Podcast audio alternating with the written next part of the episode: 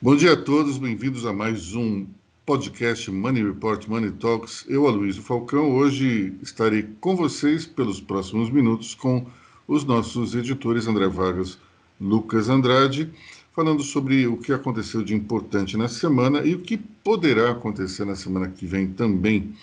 O grande fato da semana foi a prisão do deputado Daniel Silveira. É, para quem não está ligando o nome da pessoa, é aquele é, parlamentar bombado, careca, que é, ele, ele fez o que exatamente? Ele rasgou o que seria uma placa com o nome da rua Marielle Franco, debochando do assassinato da vereadora do Rio de Janeiro, foi eleito com a votação expressiva no Rio de Janeiro, eh, mostrando eh, que o bolsonarismo raiz tem um poder eleitoral muito forte mas é, na, nos últimos dias ele gravou ou fez uma live, agora eu não lembro direito, desancando vários ministros do TSE e por conta disso foi preso. É, e entramos numa discussão tanto técnica se a prisão dele foi legal ou não, porque é uma prisão que foi feita em flagrante, mas teve um mandato, se foi flagrante ou não foi flagrante, parece que é uma prisão de fato questionável em termos técnicos. Só que é, hoje a Câmara se reúne para é, ratificar essa decisão. Tudo indica que ele permanecerá é, sob júdice, ou preso é, mesmo na cadeia, ou então numa prisão domiciliar.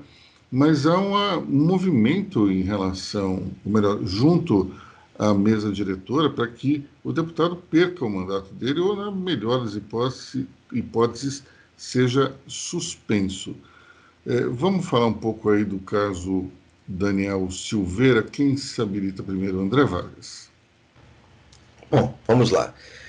Esse, digamos assim, é, é, o ponto alto da carreira política do deputado Daniel Silveira é justamente o seu ponto mais baixo. Né? Ele tem um, um, uma carreira política curta, mas relativamente intensa, é, de baixarias, negacionismos, atitudes agressivas, e ele acabou é, é, cometendo essas agressões e ameaças, ameaças mesmo a ministros do STF, e, e inclusive o AI-5 e a ditadura, certo? Ou seja, usou, usou da, da, da, do privilégio do direito de expressão, do privilégio da democracia para atacar a própria democracia que o colocou onde está. É, isso foi encarado como uma deixa e aí o ministro Alexandre de Moraes decretou a sua prisão em flagrante. Você, de fato, tem toda essa discussão se ele merece, se ele pode ficar preso ou não, mas, assim, por trás disso tem um fator mais importante, que é os deputados parece que não vão dar a mínima para ele, até porque o sujeito é um causador de problemas. Né? É, assim, não dá para comprar um carro usado desse sujeito. E a questão toda é assim: é, é, se outro. O Lucas colocou essa questão, né? Antes da gente começar assim. Se um outro deputado estivesse na posição dele, o deputado Daniel Silveira votaria para ajudar esse deputado do jeito que ele chama todo mundo de vagabundo? Por favor, Lucas. Pois é, André, até trazendo essa, essa questão, é, o Daniel vai ser, essa prisão vai ser avaliada hoje, né, pelo, pela Câmara, e sempre quando tem uma situação dessa, entra em discussão o corporativismo da Câmara. Acho que numa outra situação, a Câmara já livrou outros deputados da, da prisão, da cassação e tudo mais, só que esse é um cenário um pouco diferente. É, o legislativo está numa suposta crise com, com o judiciário, eu acho que não é interesse da Câmara alimentar essa briga com, com o STF. É, Luiz até colocou aí um bolsonarista raiz. Se a gente for analisar a Câmara, esse, esse lado, assim, os radicais, os puritanos são poucos, né? Acho que o grosso da Câmara é mais pragmática. Então, por isso, essa tendência de que a Câmara é, confirme a prisão do, do Daniel Silveira. porque é mais interessante você paralisar essa crise agora, não prolongar isso. É, assim, não vale a pena você, a Câmara, entrar numa briga por conta de um deputado que cria problemas. É, pode abrir um precedente muito grande e aí você vai entrar numa disputa com o STF que pode ter outras é, consequências. O STF também não é tão, se a gente pode falar assim, rigoroso com, com os deputados. Assim, todas as questões relacionadas a parlamentares, seja na Câmara, seja no Senado, o STF é um pouco mais cauteloso, é, se a gente pode, pode falar assim. Então, é, eu acho que o que está passando na cabeça dos deputados é a maioria é que não vale a pena você comprar uma briga, ampliar uma crise por conta de um parlamentar problemático igual o Daniel. É interessante essa questão, né? Porque ele não é exatamente problemático, ele é um show de horrores. Não sei se vocês chegaram a ouvir o depoimento, é uma das coisas mais horrorosas que eu já vi na minha vida. É um monte de palavras de baixo calão, xingamentos, dizendo que vai pegar de porrada os juízes. É um negócio horroroso, não é, Lucas? Sim, eu acho que o mais é, escandaloso nessa questão toda é, tudo bem, ele defendeu as cinco, um monte de baboseira, mas acho que o que acabou pegando foi essa ameaça de agressão contra o ministro Faquim. É, falou que o Faquim merecia, não, não nessas palavras diretamente, mas sugeriu que o Faquim merecia uma surra. É, acho que extrapolou é, todos os limites da, da, da, chamada liberdade de expressão, né, que é uma coisa que ele está argumentando, né, que teria imunidade parlamentar é, para isso. Eu não sei se é, talvez a, a, prisão em flagrante tenha sido por conta desse fato. O que, que você acha, André? Olha, uh, no mínimo, o parlamentar uh, entrou, uh, feriu o Instituto do Idoso. É preciso lembrar isso. O, o ministro Faquim é um, é um homem de idade, como quase todos os ministros. Ele, além de ser um ministro do STF, além de ser um jurista, ele está escudado, está protegido por outros institutos. Né? Uh, de cidadania, certo? Ele é uma. A, a, a, além de tudo isso que ele é como autoridade, ele é um brasileiro como todos os outros e ele não pode ser ameaçado, porque ninguém pode ser ameaçado por um sujeito que tem uma postura agressiva, não importa se ele é deputado ou não. O cara se comportou como se ele tivesse no, no mais rasteiro dos botequins uh, uh, do Brasil e ele tenta se proteger é, naquela desculpa dos agressivos e dos agressores que aquilo é liberdade de opinião e também se protegendo no, pelo, no Instituto Foro Privilegiado. O que está chegando a uma discussão agora é o seguinte: os, os garantistas dizem o seguinte, ele não pode ser preso em flagrante porque não há flagrante e ele tem o Instituto Foro Privilegiado. O STF está abrindo está abrindo um precedente perigoso para os ministros prenderem parlamentares. Eu acho que não chega tanto.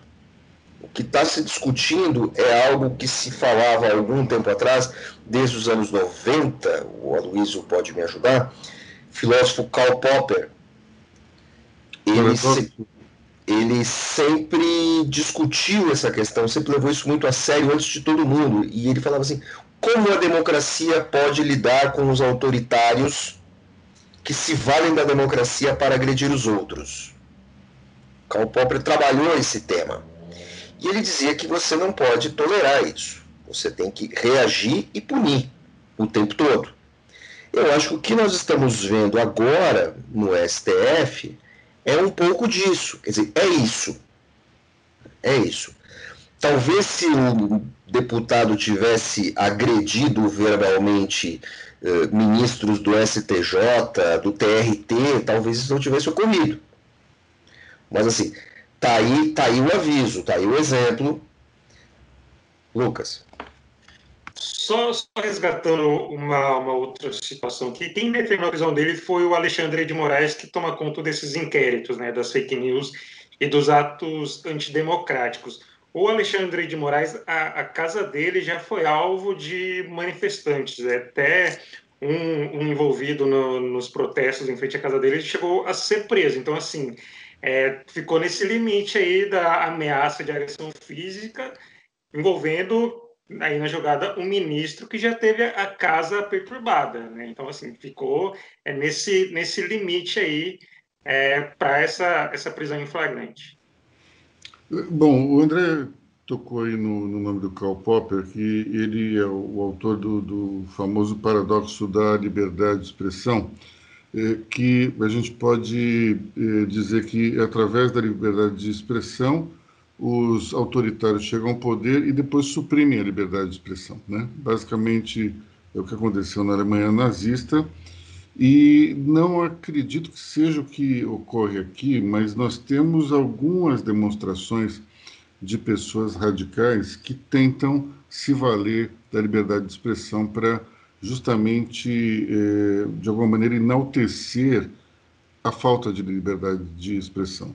É, é, uma coisa um tanto quanto esquisita, mas o que o deputado Daniel Silveira faz é justamente se arvorar da liberdade que ele tem para falar o que ele quiser e enaltecer justamente uma época, eh, no caso 1968, para dizer que, que aquele, aquele tempo que era bom, já que você não tinha liberdades individuais. Me chama também muito a atenção naquele discurso horroroso dele, nessa manifestação dele, é, ao dizer que o ministro Fachin se lembra muito bem do AI-5 porque ele era um militante comunista. É, eu fiquei um tanto curioso e intrigado, porque afinal de contas o ministro Fachin não é tão velho assim e ele tem 63 anos. Ou seja, em 1968 ele tinha 10 anos. Ou ele é o militante comunista mais precoce da história da política mundial, ou então esse deputado é, como ele é de verdade, um imbecil total e completo. Quer dizer que um, um sujeito é militante comunista desde os 10 anos de idade realmente é impressionante. É, enfim, nós temos um fenômeno bastante é triste ao olharmos esse tipo de bolsonarismo, que é a truculência misturada com a ignorância e uma necessidade quase que doentia de fazer com que os outros engulam uma mentira que na cabeça das pessoas é verdadeira. O AI-5 foi um grande atraso para o país, no sentido de que ele transformou a sociedade brasileira num bando de pessoas sem nenhum tipo de ação, porque tinham um medo gigantesco é, de ser presas e torturadas. É, eu lembro que na, na promulgação do AI-5, o então ministro Severo Gomes, que foi um dos consignatários, é, disse que estava muito preocupado é, numa conversa com o general Costa e Silva. O general, que ocupava a presidência, disse: Mas você não confia em mim? O, o ministro Severo Gomes disse: Eu confio no senhor, eu não confio no guarda da esquina.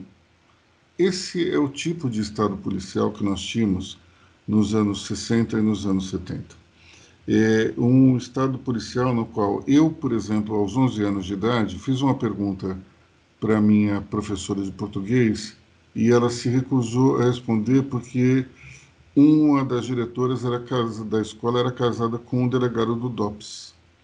Então, é, esse é o tipo de, de sociedade acuada, amedrontada que nós vivemos. Muito diferente da atual, na qual até idiotas imbecis e ignorantes como o deputado Daniel Silveira têm a oportunidade de se manifestar e dizer o que eles bem entendem.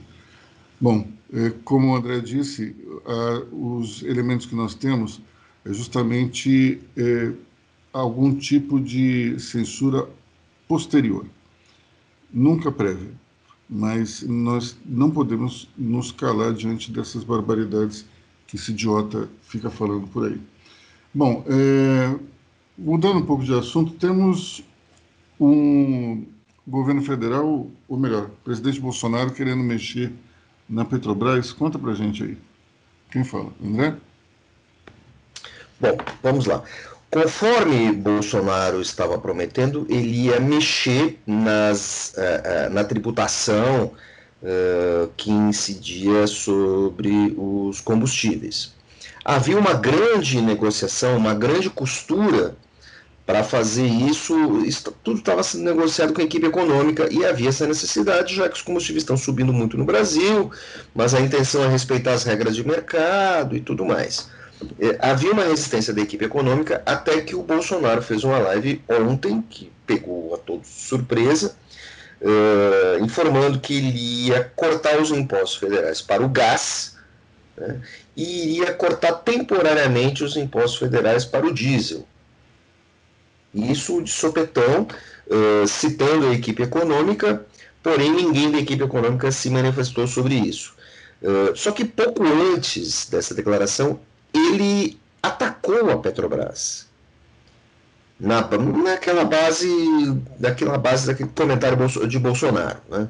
dizendo que tinha que dar um jeito nisso daí, que ele já cobrou, que não podia ser, que ele não podia interferir na Petrobras, mas que toda essa história teria consequências. Quer dizer, eu não sei que história ele está se referindo, mas assim, é, claramente, é, é, grosso modo, parece uma atitude um pouco liberal, cortando impostos, mas de repente ele está é, é, é, interferindo no mercado é, e ele está interferindo na administração da Petrobras daquele jeito tosco dele, revelando ameaças e represálias e dizendo que a coisa não vai ficar assim.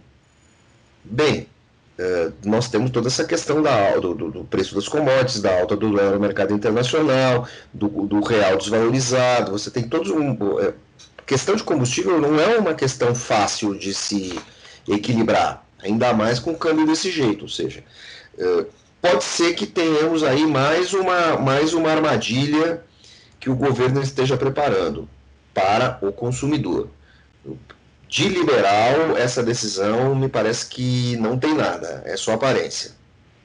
Interessante como o governo cada vez mais fica parecido com o do Macri da Argentina. Né? Um governo começa com estampa liberal e aqui e ali já existem manifestações, um, intervenções do Estado na economia de uma maneira absolutamente antiliberal.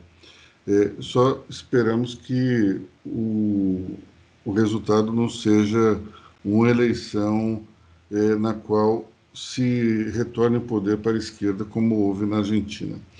É, e falando em esquerda, queria só fazer um comentário sobre uma fala de, do ex-presidente Lula essa semana, dizendo que Luciano Huck é uma aventura, né? Só, somente uma pergunta. E a Dilma? A Dilma não foi uma aventura? O presidente escolheu uma candidata que era absolutamente despreparada para o cargo, que eh, acabou com o sistema elétrico do país, que era microgerencial em tudo, que não deixava ninguém fazer nada, não honrou um só acordo eh, feito com o Congresso. E, vem cá, se isso, se essa pessoa não, não é uma aventura, eu não consigo imaginar o que pode ser. É, eu tenho uma série de, de resistências a, a engolir a candidatura do apresentador Luciano Huck. Inclusive, até li outro dia uma, uma, uma pichação que dizia Huck é um sapatênis que fala, bem, bem apropriada, digamos, ao estilo playboy e, e, e uma mistura de, de esquerdismo com direitismo aí do candidato.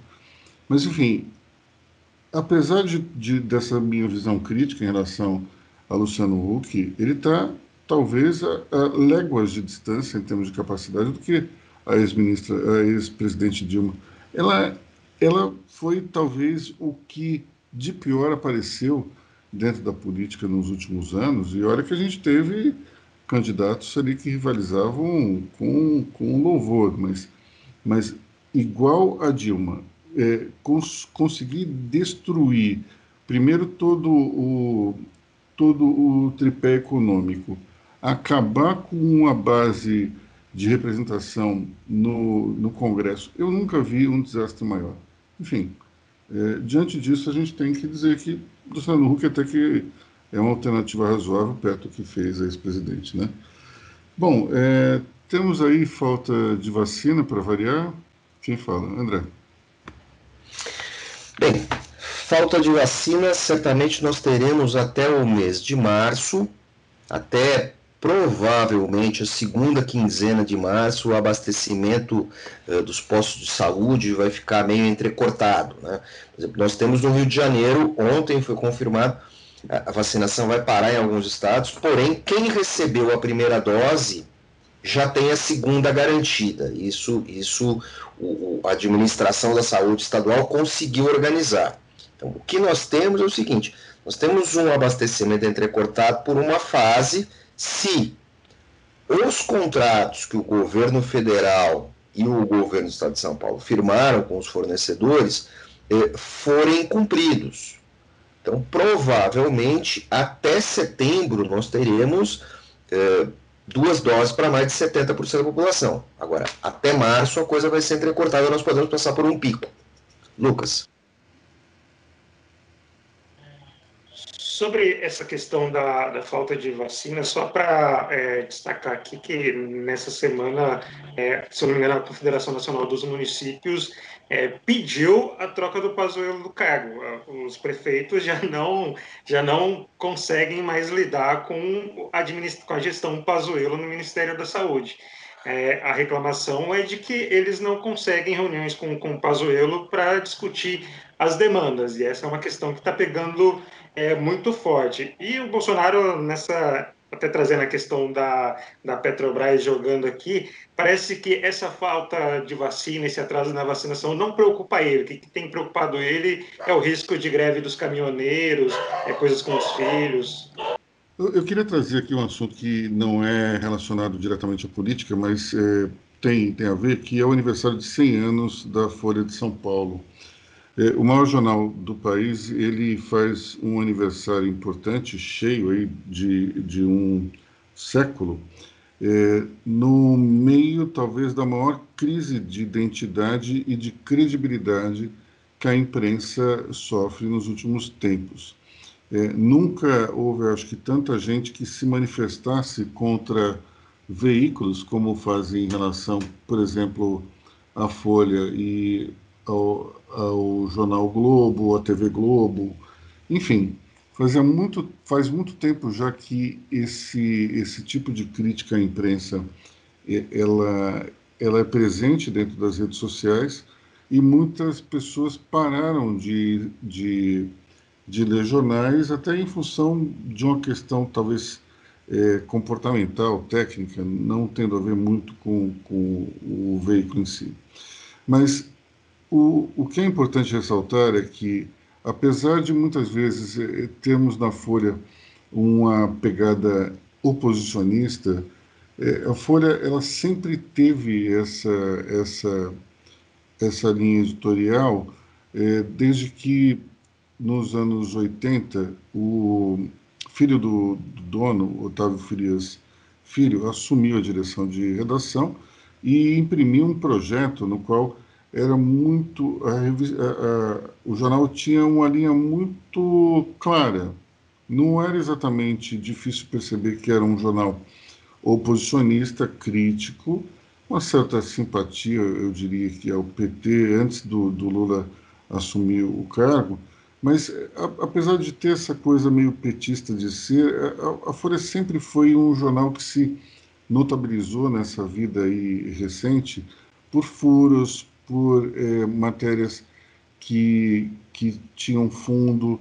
É, eu gostaria aqui de, de dizer o seguinte: apesar de, de ter uma linha ideológica que não é exatamente a, a minha, é, percebe-se que tem uma seriedade por trás da, da apuração e a Folha de São Paulo ela soube ao longo dos anos é, se reinventar, criou o Datafolha, montou posições como a de ombudsman, ele não, é, não dá para dizer que é um jornal que tenha parado no tempo ou não tenha é, feito nada para se adaptar.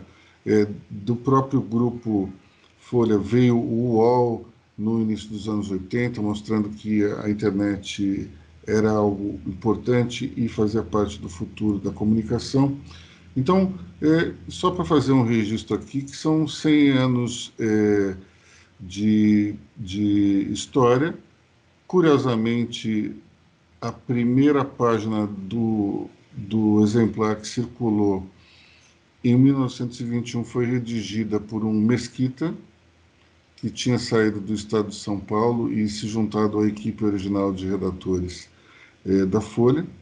E esse Mesquita que voltaria ao estado alguns anos depois, mas curiosamente nós temos aí um DNA do Estadão dentro da história da, da Folha de São Paulo. É uma curiosidade que pouca gente sabe, mas é, eu diria o seguinte: é, a Folha fez muito pela democracia nos anos 80 é, lutou muito pelas diretas, se engajou numa campanha que, que surgiu em 84, é, no sentido de tentar é, evitar o colégio eleitoral. Naquela época, um deputado chamado Dante Oliveira é, fez uma emenda parlamentar tentando retomar é, essa eleição pelo voto direto. Infelizmente, não deu certo, mas é, é um jornal que tem o seu valor apesar, digamos, da minha divergência ideológica com ele, eu queria fazer esse registro aqui. Se vocês quiserem falar alguma coisa sobre a Folha, podem falar. Só, só queria, queria acrescentar, Luiz, você falou do, do Estadão, a Folha no começo era rodada no Estadão, né? É, usava mesmo é, parque gráfico, então assim, tem essa ligação desde o começo. E assim, a Folha era o jornal que eu comecei a ler no... quando era criança, né? Tinha Folhinha, depois outros outros cadernos. Eu acho que para muitos jornalistas a Folha foi é, uma, uma grande escola, assim, se a gente pode falar. É um jornal que diz ser muito plural e, como você bem falou, acho que é uma, uma das melhores apurações. A gente pode lembrar do caso do Mensalão, é, que começou com uma entrevista do, do Roberto Jefferson, vários outros episódios, a Folha é, acabou é, dando o furo, como você bem destacou. Eu gostaria só de contar uma história em relação a essa reportagem, é, que é, foi um furo que caiu de bandeja no colo da repórter, então, da Folha, Renata Lopretti. É, quando eu dirigi a revista Época, nós fizemos, evidentemente, a cobertura do, do, do, mensalão e tudo começou com uma capa que nós demos, que era o caso Valdomiro Diniz. Essa, essa, esse caso foi, foi engrossando, foi crescendo, até que se toda a imprensa começou a mirar no Roberto Jefferson. E nós fizemos uma capa na qual mostrávamos que Roberto Jefferson era dono de várias rádios no estado do Rio de Janeiro, mas que tinha colocado essas rádios no, no, em nome de um laranja, que era um sorveteiro, se não me engano, em Arraial do Cabo ou Cabo Frio, não lembro direito agora qual das duas cidades. E, enfim, é, no sábado, quando essa matéria de capa saiu, Roberto Jefferson se reuniu com a equipe e começou a e, e falou assim: bom, existe uma existe uma espécie de, de, de, uma espécie de complô contra a minha pessoa e isso se manifesta muito nas publicações do Grupo Globo. Então vamos dar uma entrevista para rebater isso tudo, vamos denunciar o mensalão. É, bom, no, no Globo nem pensar porque eles estão numa campanha contra mim. Vamos abrir aí a Veja. Veja tinha uma matéria contra o Roberto Jefferson. Vamos abrir Isto É, também tinha uma matéria contra o Roberto Jefferson. Abra o Estadão, também matéria contra o Roberto Jefferson. Qual era o único é, jornal que não tinha matéria contra o Roberto Jefferson?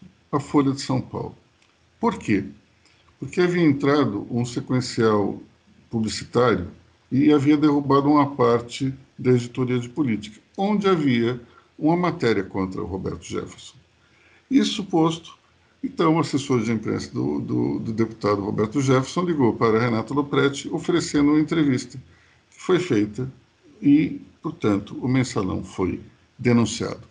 Ou seja, não fosse a minha, a minha ação involuntária de publicar uma matéria contra Roberto Jefferson, provavelmente a Folha jamais teria dado a matéria do mensalão. Enfim, eu costumo me, me considerar o coautor dessa denúncia feita por Roberto Jefferson. Bom, pessoal, vamos ficando por aqui então, né? Já estamos quase 40 minutos de podcast. O Lucas quer fazer algum comentário? Não, não. É, só, só, só lembrando, é sempre curioso lembrar esses casos que também sempre tem a parte a, a parte voluntária, né? É, por exemplo, fazendo uma comparação com o mensalão com a Lava Jato, começaram com situações é, fortuitas, né? A Lava Jato começou com uma investigação de lavagem de dinheiro em um posto de combustível em que funcionava um Lava Jato. De repente, desencadeou todo esse esquema de corrupção na, na Petrobras. Então, assim, sempre tem a parte da apuração, mas entra a parte da, da sorte também, que sempre acaba culminando nessas coisas. Não, sem dúvida. Eu sempre digo que um fenômeno importantíssimo no sucesso das pessoas é a sorte.